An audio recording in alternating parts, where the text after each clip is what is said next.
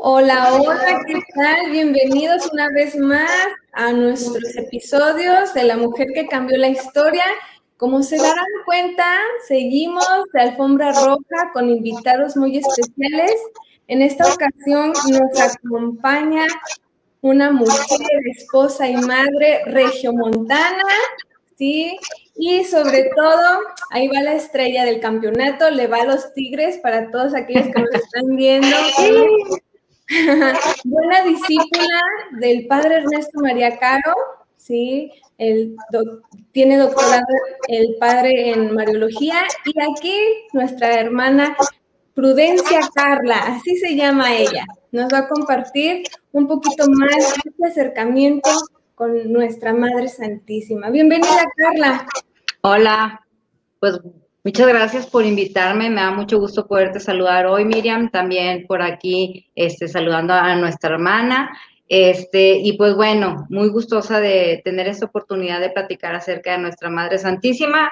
Más que nada me invitan para dar cuestiones como más este, intelectuales, más del orden científico en la Mariología. Entonces, para mí hoy es un gusto poder hacerlo para hablar de mi experiencia personal, de un testimonio con nuestra Madre Santísima. Así es, y me estaba viendo del currículum, ¿verdad? Que es maestra en diplomados marianos. ¿Cómo ves, Mari Gaitán? Tenemos a una invitada de lujo. No, hombre, pues ahorita, miren, ese episodio no sabemos cuánto vaya a durar, porque aquí somos nosotros, aquí nos vamos a extender, le vamos a hacer preguntas y preguntas y preguntas para ver qué nos puede proporcionar ella de información y nosotros estar bien, bien listos para cualquier cosa que, nos pregunten también, porque a veces desconocemos un poco todos estos temas acerca de María y, y, vienen y nos preguntan y como que patinamos poquito, sabemos lo básico. Entonces, pues bueno, tenemos ahorita una experta en Mariología, entonces pues, bienvenida, gracias por aceptar la invitación y pues porque ahorita vienen las preguntas, ¿eh? Pero no vamos a intimidar, no vamos a intimidar porque como ella dice, ¿verdad? La han invitado para dar sus pláticas, sus conferencias y hoy es de carne y hueso, ¿verdad? Bueno, no es porque no seamos de carne y hueso, pero aquí estamos para palpar la experiencia con María. Y entonces para meter ya a, a terreno, a pisar a pisar ahí el caminito de este podcast. Carla, nos gustaría saber cómo es tu primer acercamiento con María. Tal vez fue desde niña, ya en la adolescencia, ya como madre. ¿Cuál es tu primera experiencia con María? Bueno, yo me acuerdo, tendría alrededor de unos nueve o diez años cuando mi mamá estaba en el movimiento de la renovación, aquí en Monterrey estaba en el boom en los ochentas. Entonces, este, pues mucha gente se sentía atraída hacia el movimiento de renovación y una de las parroquias sedes más importantes era la parroquia, la parroquia San Juan Bosco, allá en la colonia tecnológico. Y eh, bueno, sabemos los que vimos aquí en Monterrey que hubo hace años un incendio y se quemó lo que viene siendo la parte de atrás del altar y estaba como una bóveda, si era, estaba así como un tipo una bóveda, lo que es la imagen de María Auxiliadora, pero era de una manera muy artística, con esos pequeños azulejitos. Ahora está restaurada con una pintura. Pero me acuerdo que eran unos ojos muy expresivos, eh, cargando un niño hermoso. Entonces, yo creo que ese fue mi primer acercamiento, el simple sencillamente contemplarla, sin querer averiguar mucho porque no me la habían presentado. O sea, la verdad en mi casa eh, llegó, digamos, un poco tarde la fe a través de mi madre, justamente de ese movimiento de la renovación, pero además la renovación así como muy cristocéntrica, ¿no? Muy del Espíritu Santo. Entonces, mm, María sí, obviamente, ahí está la Madre de nuestro Señor y nuestro amor y todo, le cantábamos también, pero no había como que una formación propia hacia ella. Entonces, como que pues ahí está la Madre y pues bien bonita y le cantamos y la alabamos, ¿verdad? Pero no había un conocimiento de ella. Creo que tampoco había de mi parte como una curiosidad, como que yo la daba como algo que ahí estaba cada vez que yo iba, ¿verdad?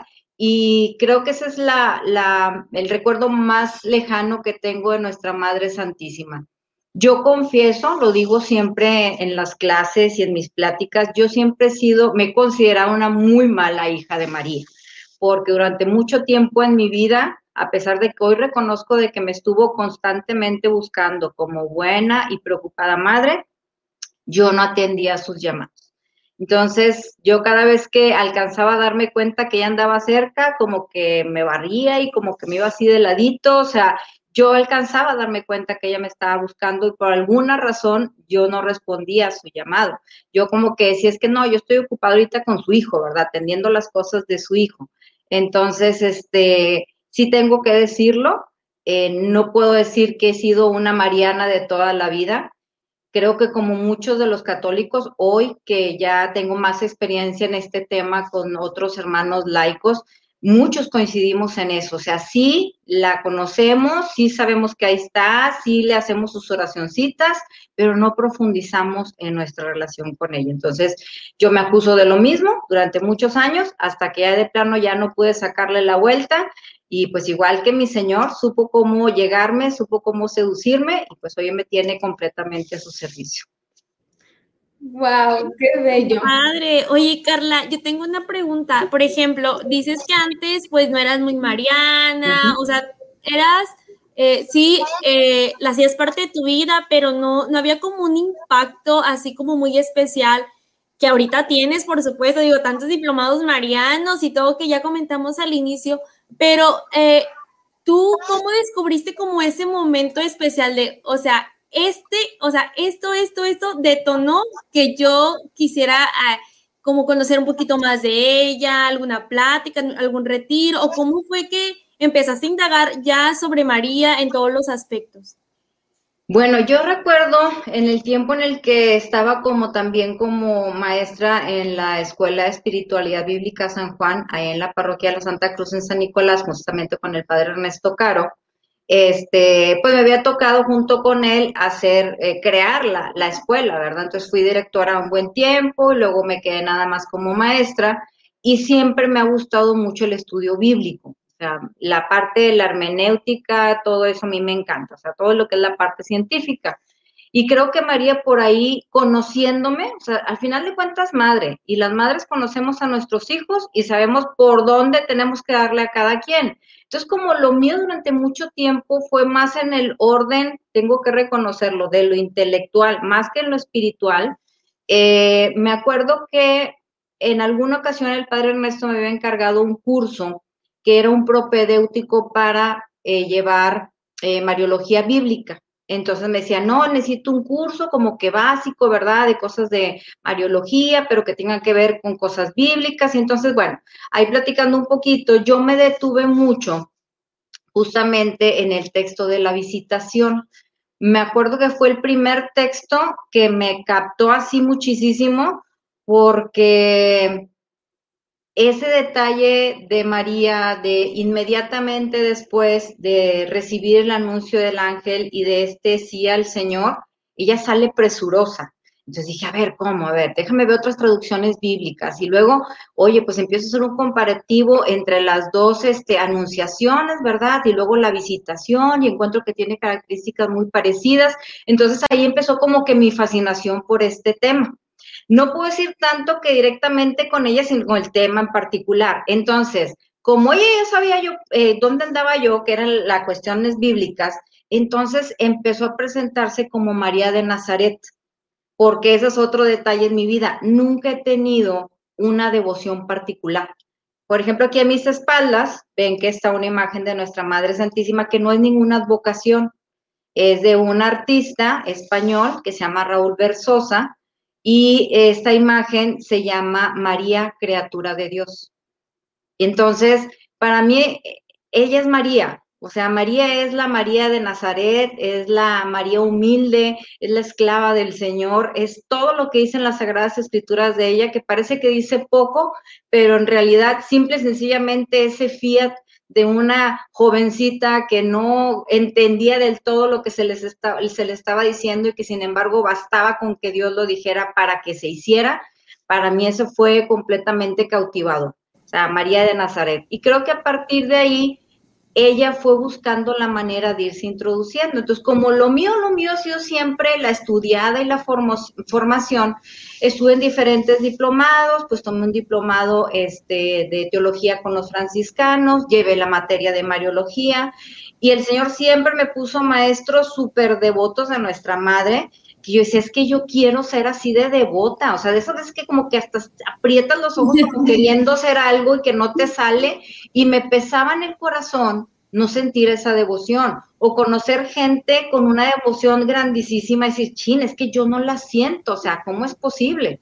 Eh, otro diplomado que tomé de formación en la fe, también un maestro en la Mariología muy devoto, yo decía, ahora sí, ahora sí seguramente en algún tema termino de caer y ahora sí ya no me lo voy a despegar a nuestra madre y voy a hacer de rosario en la mano todo el día. O sea, yo creía que eso, eso consistía en tener una relación con María, en tener la devoción y en estarle rezando todos los días. Yo pensaba que eso se reducía, que no deja de ser importante, pero no es solamente eso sino que realmente fue la misma vida la que me llevó a encontrarme de frente con ella. Yo, como les digo ahorita, estaba dedicada completamente a la predicación de la palabra de Dios y eh, me hicieron una invitación en la parroquia La Natividad del Señor a dar un curso de Mariología porque conocían mis antecedentes en formación, ya estaba dando clases del Instituto de la Arquidiócesis de Monterrey. Entonces, oye, pues no pudieras venir y yo así como que, pues Mm, todas las, este, ¿cómo se excusas sabía si por haberlas presenté? Y era como que María por aquí, por acá, hasta que finalmente el. ¿Cómo que te me olvidar, Sí, sí, sí, sí, no, o sea, completamente, completamente una negación frontal de decir no, pero no por negarme, por no querer hacerlo, sino por sentirme muy indigna de, de, que ella utilizara estos labios para hablar de su persona. O sea, no, no me parecía coherente.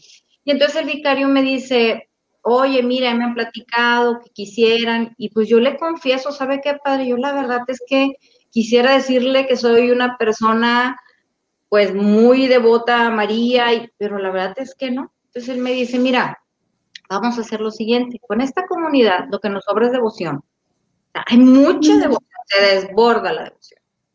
Necesitamos que esta devoción esté bien encausada y bien fundamentada. ¿Qué te parece que tú nos compartes tu conocimiento y nosotros te compartimos devoción? No, pues ya ahí me la mató. Ya no tuve ni por dónde moverme y dije, vamos a hacer este, este negocito, ¿verdad? Espiritual. Y de ahí, ¿verdad? Que empecé a dar clases, realmente me fui encontrando con ella en ese caminar. Me fui encontrando a través de mis hermanos porque ciertamente iban entrando gente a estos, este, a estos cursos muy deseosos de conocer más de ella, pero que ya tenían la devoción.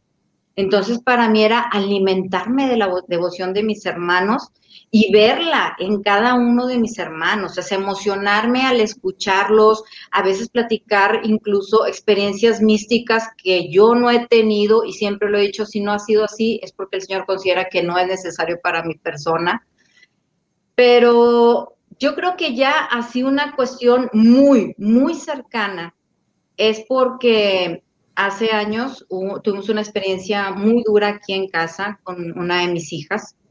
ella sufrió un secuestro y una violación. Y el día que yo confirmo que eso es lo que sucedió, yo no tenía dónde voltear más que con ella. Eh, siempre tenía una relación, creía yo, muy fuerte con el Señor. Yo creía que mi fe estaba ya muy, muy bien este, cimentada. Tenemos un hijo, mi marido y yo, que tiene autismo y que también, pues con la ayuda del Señor, nuestra Madre Santísima, pudo salir adelante hasta terminar su carrera, ¿verdad? Este, muchas veces mi marido llegó a perder el trabajo, llegamos a estar sin una casa, o sea, muchas cosas que decía, pues ya qué más me puede pasar, o sea, perdimos un bebito también, un embarazo, que decías tú, no, no, no, o sea, ya hemos pasado mucho por el crisol, nuestra fe está bien firme. Pasa esto y uno no se imagina a qué grado te puede superar, ¿verdad? Las situaciones en cuestión de fe.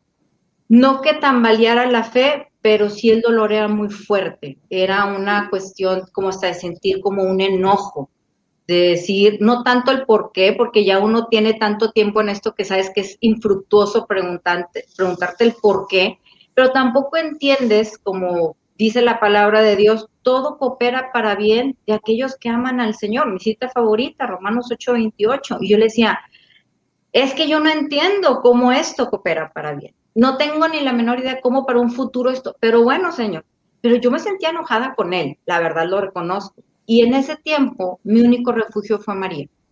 De manera particular, haciendo el Santo Rosario, solamente oraba los misterios dolorosos, me sentía muy identificada con los misterios dolorosos, quería sentir que no estaba sola en este dolor, que mi hija no estaba sola en este calvario. Entonces, todos los días oraba con los misterios dolorosos y de manera particular con el niño perdido hallado en el templo, para mí fue encontrarme con esa madre maravillosa, ¿verdad? Este, también cuando eh, oraba con, con los misterios gozosos, porque decía, ok, tampoco todo, siempre, siempre los dolorosos. Eh, María en la cruz también, o sea, yo tenía unos diálogos muy profundos y muy largos con ella en estos misterios, o sea, claro que son, a final de cuentas es cristocéntrico y todo tiene que ver con nuestro Señor, pero yo a ella la sentía particularmente cerca en esos momentos. Y de ahí para acá, a pesar de que ya tenía tiempo dando las clases de Mariología, yo siento que ahí fue donde ya hicimos una relación verdaderamente profunda, en donde entendí que el estar con ella o el saberte cerca de ella no tiene tanto que ver con la devoción, que sí tiene que estar, sino con que tú sientas que verdaderamente es tu madre. O sea, que, que, no haya duda en ti, o sea, y cuál es el papel que como madre tiene en tu vida. Y entendí por qué me había buscado desde hace tantísimos años. O sea, ella sabía que yo la iba a necesitar. Es igual que les, les comento a veces a mis alumnos, o sea, este Apocalipsis 3.20, mira que estoy a la puerta y llamo. Y entonces se acuerdan que hay una imagencita en donde está Jesús como tocando la puerta, ¿verdad? Se supone que nosotros estamos del otro lado, la puerta esa no tiene, eh, por el lado de Jesús, no tiene chapa, porque solamente, como es la puerta del corazón, solamente se abre desde dentro. Entonces yo les decía, es que imaginemos al Señor ahí afuera esperando que le abramos. Pero ya de un tiempo para acá soy muy consciente, como dice su santidad del Papa Mérito Benedicto XVI, donde está Jesús, llega María. Entonces me imagino también y les digo, no dejemos a nuestra madre afuera, porque si Jesús está tocando, si ustedes abren esa escena, si le hacen, si le quitan el zoom y la abren un poquito más, a un ladito está nuestra madre tocando su hombro diciéndole, sigue insistiendo. Entonces yo creo que ella no se equivoca como madre, sabía cuándo la iba a necesitar. Eh, y definitivamente cuando ya tienes a tus hijos adultos en el que sabes que hay muchas decisiones en las que ya no puedes tú eh, pues entrar mucho, pues de verdad que el saber que ella es esa madre que está siempre con ellos hace toda la diferencia. Yo creo que, que esas experiencias difíciles que, por las que nos toca atravesar a veces, debemos de aprender a reconocer no solamente la presencia de Jesús, que no se aparta de nosotros, que aunque parezca que nos vamos a ahogar porque está la tormenta y la barca se mueve para todos lados, no está él solo, está también su Madre Santísima. Entonces, hay que abrir la puerta para que entre Jesús y que entre con ella él también nuestra Madre Santísima. Qué hermoso, qué hermoso. La verdad es que yo he tenido la oportunidad de que ella también, Carla, sea nuestra maestra, que nos, nos dé ese conocimiento, como ella dice, desde la Biblia, desde la ciencia, desde la exégesis. Y la verdad es que cada vez que podíamos, porque aquí Carla no nos va a dejar mentir, aquí las hijas de la visitación de María, que somos tan cercanas a ella, la vemos como también como una madre espiritual, madrina de varias de nuestras hermanas. Madrina, yo les digo todas mis ahijaditas. sí, y con esa relación que también tenemos de amistad, de cariño, que, que también pues ya nos hemos ahí hecho, como dicen aquí, las chifladas de, la, maestra. Y que pero, pero es, es, no, no, se me pone la piel chinitas Chinita. y todo, de, esta experiencia tan bonita, Carla, que, que nos compartes y del saber que como dice también en algún momento San Agustín, pero él también refiriéndose a Jesús, ¿verdad? Yo te buscaba afuera y estabas tan dentro, ¿verdad? Eso también creo que lo pudiéramos aplicar con María, ¿no? es que así es, o sea, algo que a mí me gusta mucho recalcar es, en virtud al misterio de la encarnación, no podemos separar a Jesús de María ni a María de Jesús donde está uno está el otro. ¿Qué nos dicen, por ejemplo, cuando entres al sagrario, no se te olvide a saludar a María, que está ahí a un lado? O sea, ser más conscientes de esa presencia. Creo que tiene que ver mucho eso, el ser conscientes. Sí, y algo también muy hermoso que decías sobre sobre que tú la buscabas o, te basabas en, los textos bíblicos donde en la Biblia se habla tan poco, pero lo necesario, lo que Dios quiso revelar de su madre, ¿sí? Y que lo demás fue experiencia, ¿verdad? Experiencia de vida, como tú dices, o sea, el ver que, que a mi lado va ella, el ver que en las alegrías, en las tristezas, en la niebla, en la oscuridad, si volteo, ahí está, como buena madre, ¿verdad? Como modelo de madre. Y, y ahora yo preguntaría, ¿hay algo específico que admires de María? Si bien nos dijiste que el primer, también uno de los encuentros fue desde la visitación, ese salir presurosa, pero ¿qué, ¿qué, más admira Carla Lara de María? O sea, algo así, una actitud en específico de María. En específico, de entre muchísimas cosas que podríamos decir de ella, pues como decían los antiguos, nada de lo que digamos de ella será nunca suficiente, o sea, nunca va a ser así. Pero yo creo que de manera particular, el que ella se denomina a sí misma la sierva del Señor. O sea, para mí eso encierra absolutamente todo lo que ella es en relación a Dios.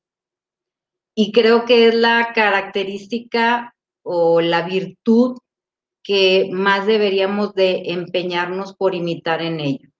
Porque con ello viene también la humildad, ¿verdad? Y, vienen muchas otras cosas. Es una virtud que no viene sola, o sea, viene acompañada de muchas otras tantas. Tenemos que ejercitarnos en otras, muchas otras cosas. Entonces, porque no sé, el ser esa sierva, esta esclava del Señor, es el reconocer su pequeñez ante la grandeza de Dios. Y solamente reconociendo quién es Dios, podemos saber quiénes somos nosotros realmente. Este, tenemos que reconocerlo a Él. Y creo que nadie puede mostrarnos quién es Dios tan vivamente como ella, porque ella tiene una relación con la Trinidad, con el Padre, con el Hijo, con el Espíritu Santo, y entonces su experiencia enriquece nuestra experiencia cristiana. Por eso es importante verla, o sea, ella cómo vivió, ella cómo eh, estuvo siempre dispuesta a la voluntad de Dios, a ese plan perfecto, aun y cuando la mayor parte del tiempo quizá no comprendía. Tenía ciertamente esa, esa sabiduría interna, ese que le llamamos esta ciencia infusa que Dios, de cosas que Dios le iba revelando, pero tampoco lo sabía todo. También fue algo paulatino, lo que se fue dando de a poco, pero ella nunca dejó de confiar. ¿En qué sentido? En el que tú eres Dios y yo soy tu sierva. Tú eres el que sabes, yo obedezco. Entonces creo que eso nos viene muy bien a todos nosotros y tiene que ver con eso mismo el texto. Para mí el texto de la anunciación, visitación, que para mí es, o sea, no hay corte, para mí es como que todo continuadito, me dice todo lo que necesito saber de ella. El Señor lo sigue enriqueciendo con otros textos pero si seguimos dentro de la visitación está este cántico maravilloso que es el Magnificat, es el, el, retrato perfecto de su alma, de su interior, de la manera en la que ella se relaciona con ese Dios que, que salva a su pueblo. Entonces, eh, yo creo que sí, definitivamente en lo que más me gustaría a mí y es en lo que más me esfuerzo es en el servicio. Y te voy a decir por qué me, me esfuerzo mucho en el servicio porque yo creo que es bien importante tampoco sin el afán de agarrarnos nosotros mismos a latigazos ni tirarnos al piso para que nos levanten. Yo creo que algo que le pido mucho al Señor es la pureza de intención en todo lo que hago. Que constantemente me esté purificando en este sentido, que me ayude a tener un corazón más bueno, porque mucha gente me ve que pues mi vida está entre mi familia y mi consagración al servicio de la iglesia. Eh, y pues ya con eso, por eso creen que eres bien buena. Y no, la verdad es que yo me esfuerzo mucho en servir lo más que puedo para que el Señor me vaya ayudando, ayudando y purificando ese corazón que yo sé que le falta mucho para ser como el de Él o como el de nuestra Madre Santísima. Entonces, para mí el servicio es algo que tiene mucha importancia en, el ejemplo, en el modelo de María hacia mi persona en particular. Quizá a otros haya otras virtudes que llamen más su atención, pero a mí, Carla, lo que me sirve para crecer, para seguir ubicada, para seguir sirviendo con amor, para crecer en humildad, para purificarme, es el servicio de María. Y entonces, igual también como en las bodas de Caná, ¿verdad? Este, es, María, pues nadie le estaba como que, los novios no se acercan a pedirle, oye, fíjate que, pues dile a ver qué puede hacer, ¿verdad? María ni sabe qué es lo que va a hacer Jesús, ni cómo lo va a hacer. Ella sabe que él puede hacer algo. No sabe qué, ella no tiene una idea, sabe que puede hacer algo, en eso está su confianza, ¿verdad? Entonces, ese servicio, esa estar atenta a las necesidades de los demás. Yo quiero, igual que ella, tener esa sensibilidad. Sé que me falta mucho todavía, pero pues que el Señor, por medio de la intercesión de mi Madre Santísima, me ayude a crecer en esa vida. Pues ahí la llevamos, ahí la llevamos todos. Wow, yo la verdad estoy impresionada con todo lo que nos has comentado, Carla. Este, algo que me gustó anteriormente que comentaste fue que a veces eh, damos por hecho que María no aparece mucho en la Biblia, ¿no? Eh, de que no la vemos mencionada tal cual es, de que, ah, María esto, pero sin embargo siempre se hace presente, o sea, la esencia de María está en la Biblia.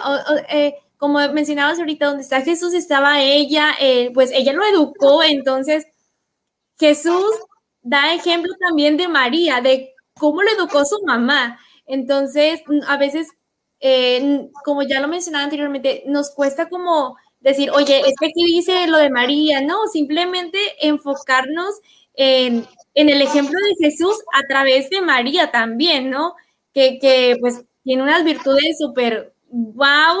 Y también lo que me gustó mucho fue que, que mencionaste que el pasaje de que sale presurosa y pues ella sale presurosa también por nosotros, ¿no? Eh, en nuestra vida, cuando tenemos una dificultad, en la situación que te pasó eh, a ti, a tu familia, a tu hija, eh, directamente, o sea, algo muy fuerte, pues no tengo la menor duda que María salió presurosa a ella, a abrazarla, a consolarla, a consolar a tu familia también, porque pues si es un, un episodio muy fuerte eh, eh, en la vida que nadie se espera, que nadie espera vivirlo, que a nadie se le desea.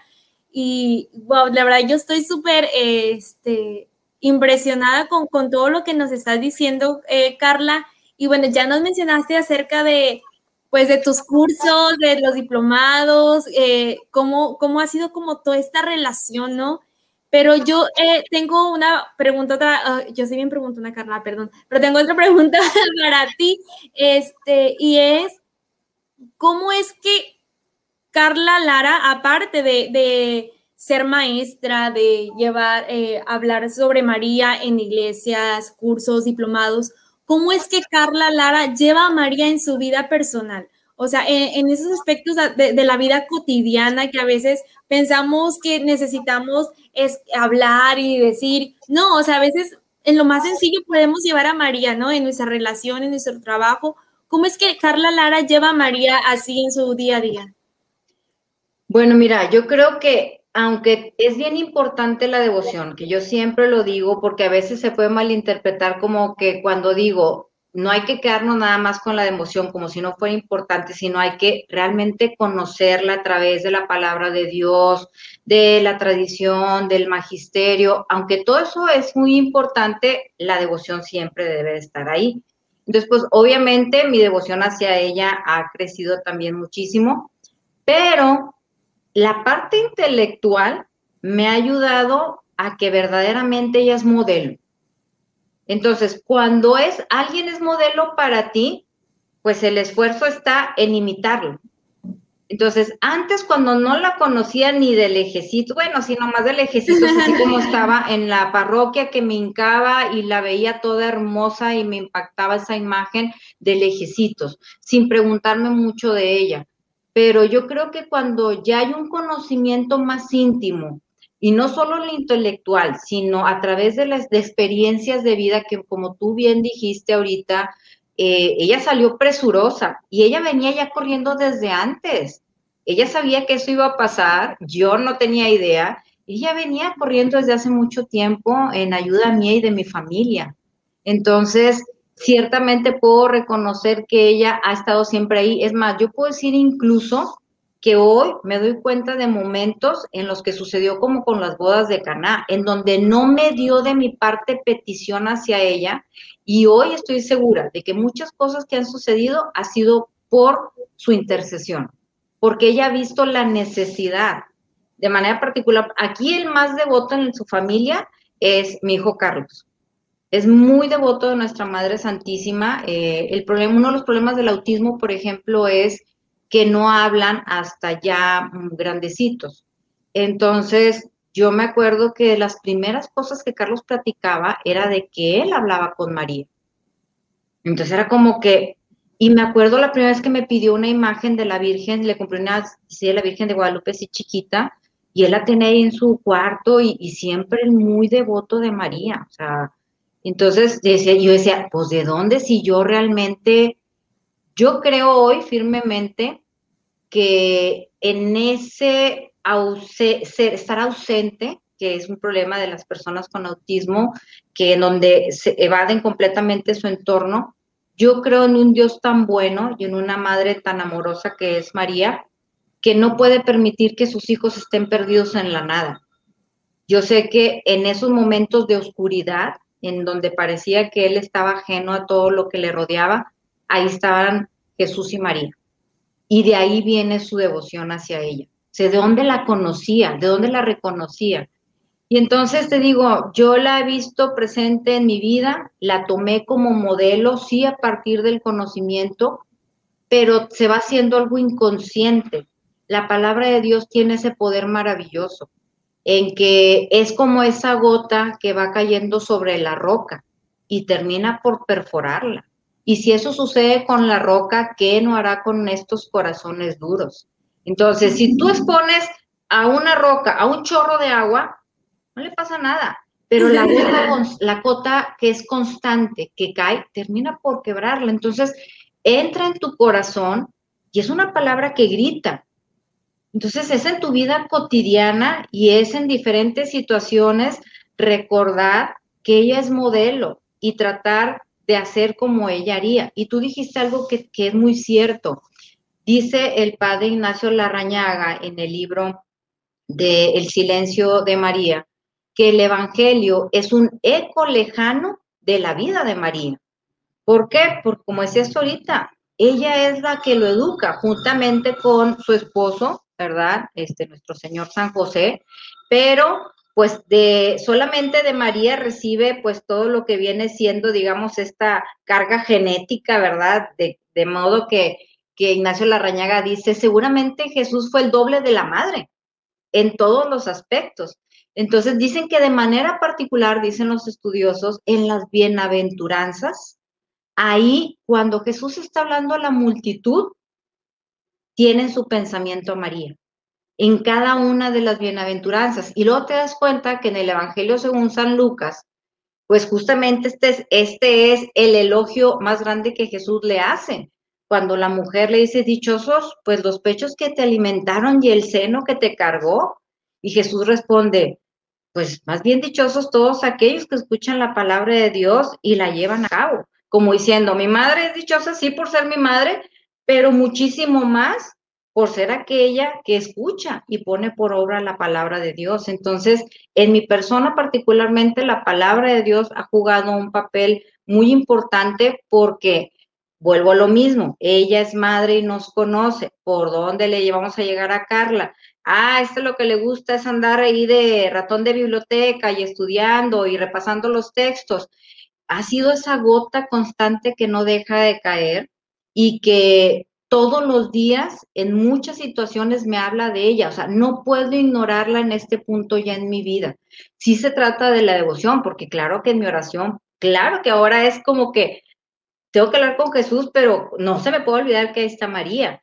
Y cuando hago oración con el Santo Rosario, los misterios que más me gustan son los misterios donde está ella, porque siento que es como un sentarte a platicar con los dos al mismo tiempo y me gusta mucho. Y que me perdone mi Señor, ¿verdad? No es que no me guste nada más hablar con Él, pero me encanta cuando siento que estamos los tres platicando, ¿verdad? Entonces, en esos misterios de manera particular, donde está ella, me encanta, me encanta eh, tener un diálogo este, eh, más enriquecido, donde estamos los tres juntos, donde es como que, eh, espérame tantito, Jesús, déjame me, aquí tantito con tu mami, ¿verdad? Y me dirijo hacia ella con el respeto que él también como hijo le sigue teniendo en el cielo y que seguramente el gustoso pues cede ese tiempo decir, por supuesto, o sea, platica con ella.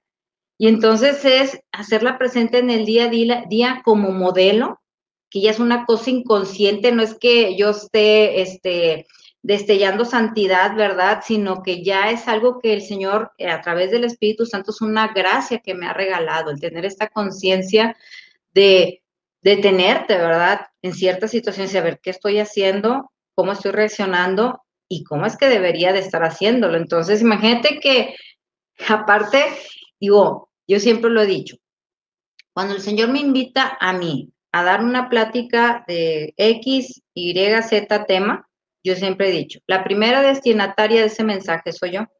Y solamente cuando yo lo entienda, voy a poder compartirlo.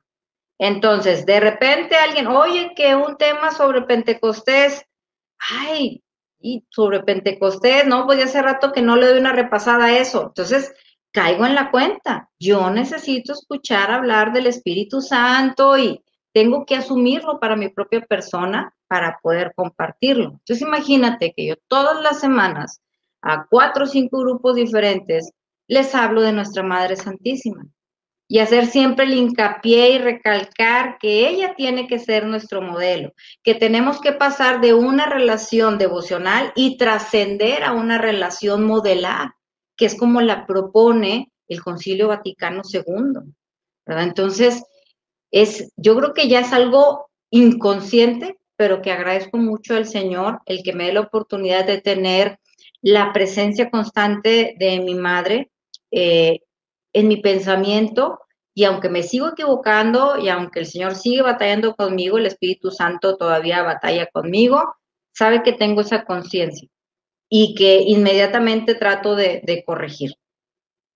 Entonces, yo creo que esa es la manera en el día a día, sobre todo a través de ella como modelo. Y fíjate que me pasó algo bien curioso. Me invitaron hace un par de años, creo que fue, en la UDEM, a dar una plática sobre María era en pastoral eh, universitaria. Entonces me dicen, ¿puedes compartirnos tu currículum, por favor, para presentarte al inicio? Y yo, sí, ¿cómo no? Entonces hago como un tipo resumencito, porque, porque como he tenido muchos cursos y, o sea, no, como que no se me hace muy de la sierva del Señor, ni muy humilde poner así como que toda la lista de cosas. Entonces siempre les pido que me hagan el favor de lo primero, lo primero, presentarme como esposa y madre, que esa es mi vocación.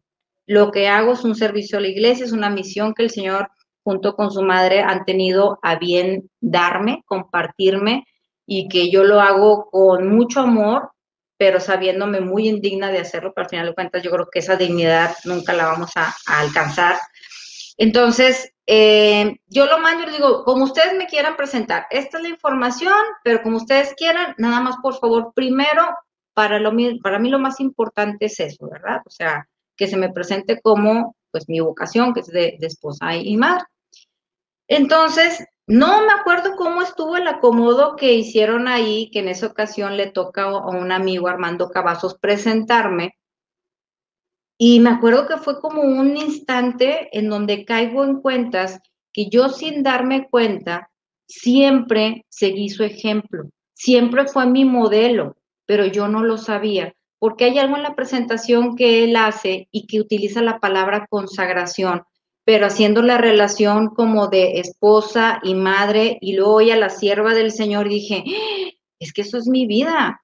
O sea, yo soy esposa, soy madre, pero mi vida, los que me conocen saben que está consagrada al servicio del Señor. Entonces, ahí en un microsegundo, dije, es que ella siempre fue mi modelo. Yo no sabía, pero ella siempre fue mi modelo. Entonces, la verdad es que no puedo estar más agradecida con el Señor y con mi madre de no haberse rendido conmigo, porque no se rindió. Y es algo que hoy yo he aprendido como madre de adultos, ¿verdad? Que ya no podemos tratarlos como los niños de antes, porque no es igual, porque igual que María en algún momento ella tuvo que dar un paso a un lado y permitir que Jesús continuara con la misión. ¿Se acuerdan de este pasaje del Evangelio según San Marcos, cuando va la familia de Jesús a buscarlo? Ya sabían que Jesús estaba corriendo riesgo porque las autoridades judías y los herodianos ya estaban confabulándose para acabar con él. Así dice claramente Marcos. Yo siempre les digo, o sea, ya eso pasa en el capítulo 2 ya nos está practicando prácticamente cómo va a terminar Jesús. Si estuviera en estas épocas, nos estaría spoileando completamente el final, ¿verdad? Ah, ahí deben de ponerle eh, spoiler alert, ahí a un ladito, ¿verdad? Este, si quieres saber para dónde va esta historia. Entonces, eh, María seguramente, pues como madre preocupada, pues aunque el Evangelio no lo presenta, pues esa es su razón quizá para acercarse con preocupación al hijo, o sea, pues ¿qué estás haciendo? O sea, ¿qué estás diciendo? Pero, ¿qué pasa? No nos dice qué sucede después de esto. Simple y sencillamente Jesús continúa con su misión. ¿Qué quiere decir? Si se dio o no se dio esa conversación entre madre e hijo, si él o no supo de esta preocupación, ella entendió que era parte de, su misión. Estos riesgos iban a ser parte de su misión y con todo el dolor de su corazón, supo que tenía que dar un paso a un lado, ¿Y qué hacemos las madres? Como María, en este pasaje, nos convertimos en compañeros de camino de nuestros hijos. Entonces, eh, la verdad es que esto me ha ayudado mucho y vuelvo a lo mismo, para mí, por eso María es María de Nazaret.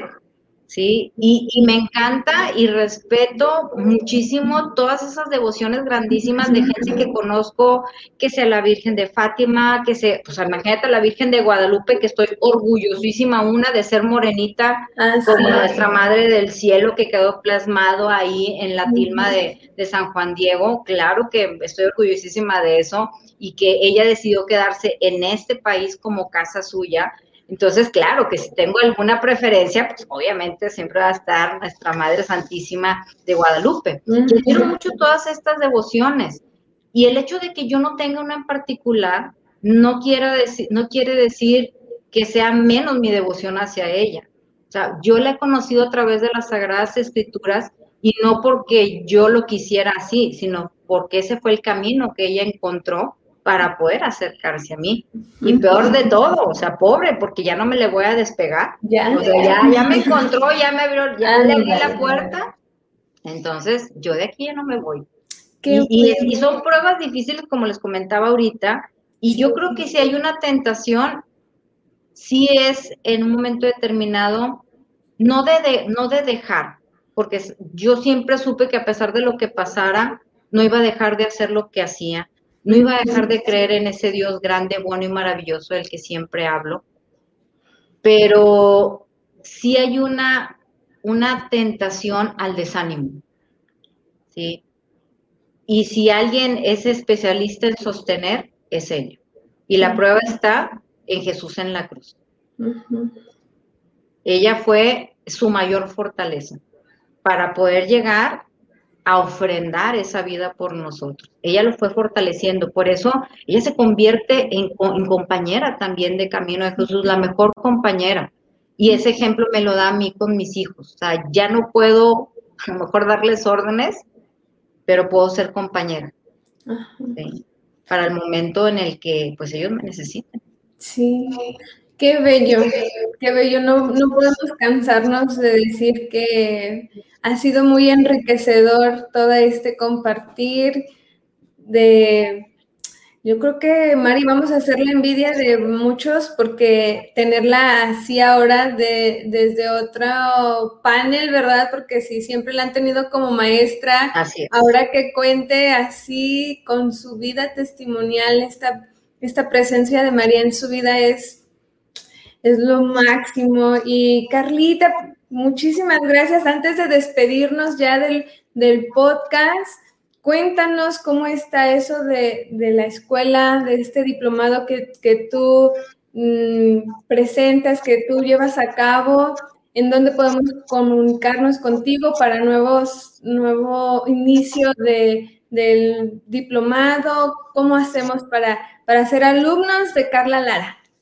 Bueno, ya quiero, ya quiero. Déjenme, primero les vuelvo a reiterar las gracias por esta invitación, porque sí es una oportunidad para mí, porque yo tengo que cubrir con un programa, ¿verdad? Entonces, a veces no tengo oportunidad de tener este intercambio tan personal con los alumnos. Eh, los lunes tengo un grupo de más de 50 alumnos, entonces imagínate que es muy complicado, eh, los miércoles son como 40, quizá con los de los sábados un poquito más hay oportunidad, pero siempre es difícil. Entonces yo quisiera poder compartir más de mi experiencia, aunque a lo mejor, como les digo, no soy la mejor todavía de las hijas, pero ya voy mejorando.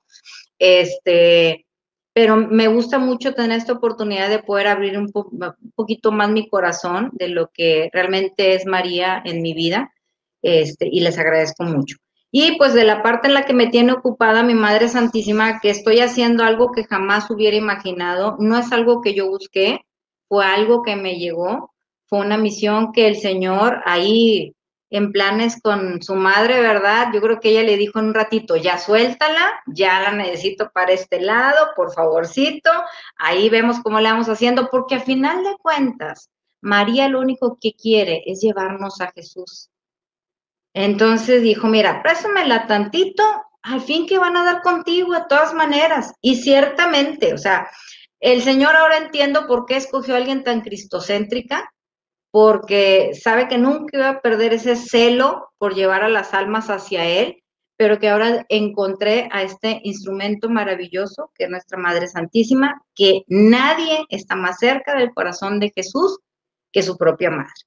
Entonces, eh, actualmente el Señor me ha eh, conferido la misión de estar al frente del Instituto de Estudios Mariológicos de Monterrey, el padre Ernesto María Caro, nuestro director general, y ahorita me, me, toca dobletear un poquito, soy directora operativa y ahorita estoy impartiendo los cursos durante este año de arranque de operaciones y al próximo año, Dios mediante, tendremos más maestros que estarán compartiendo estos cursos. Actualmente terminamos lo que es el primer semestre del diplomado en Mariología, que tiene duración de tres años. Entonces, imaginemos que no es así como que por encimita, sino nos metemos al hondo y a lo profundo, nos ponemos un súper clavado para verdaderamente conocer a nuestra Madre Santísima como Dios la pensó en el plan de salvación. Entonces, eh, sí, por un lado, la cuestión, digamos, intelectual, pero buscando siempre aterrizarlo en el plano espiritual. Siempre hacemos ese énfasis, por eso empezamos con esa importancia de la devoción, pero trascender a lo modelar, o sea, que se traduzca en experiencia de vida. O sea, no te quedes con el conocimiento, sino tratar de ir ayudando a nuestros alumnos de que traduzca, ¿verdad? De hecho, el último semestre de nuestro diplomado es espiritualidad mariana. Entonces, de nada te va a servir todo esto de atrás si no lo aprendes a aterrizar en la propia vida. Entonces, es por un lado el diplomado que los que no alcanzaron a inscribirse en enero, en verano vamos a impartir un curso intensivo. Le llamamos de regularización para que puedan ingresar al segundo semestre en septiembre. Entonces empezamos, Dios mediante, el 3 de julio. Va a ser un intensivo de sábados, de 9 de la mañana a 1 de la tarde, seis sábados consecutivos. Y en verano también vamos a estar impartiendo un taller que a mí me tiene muy entusiasmada porque conjunta mis dos amores. Es el taller que se llama María y la Lección Divina.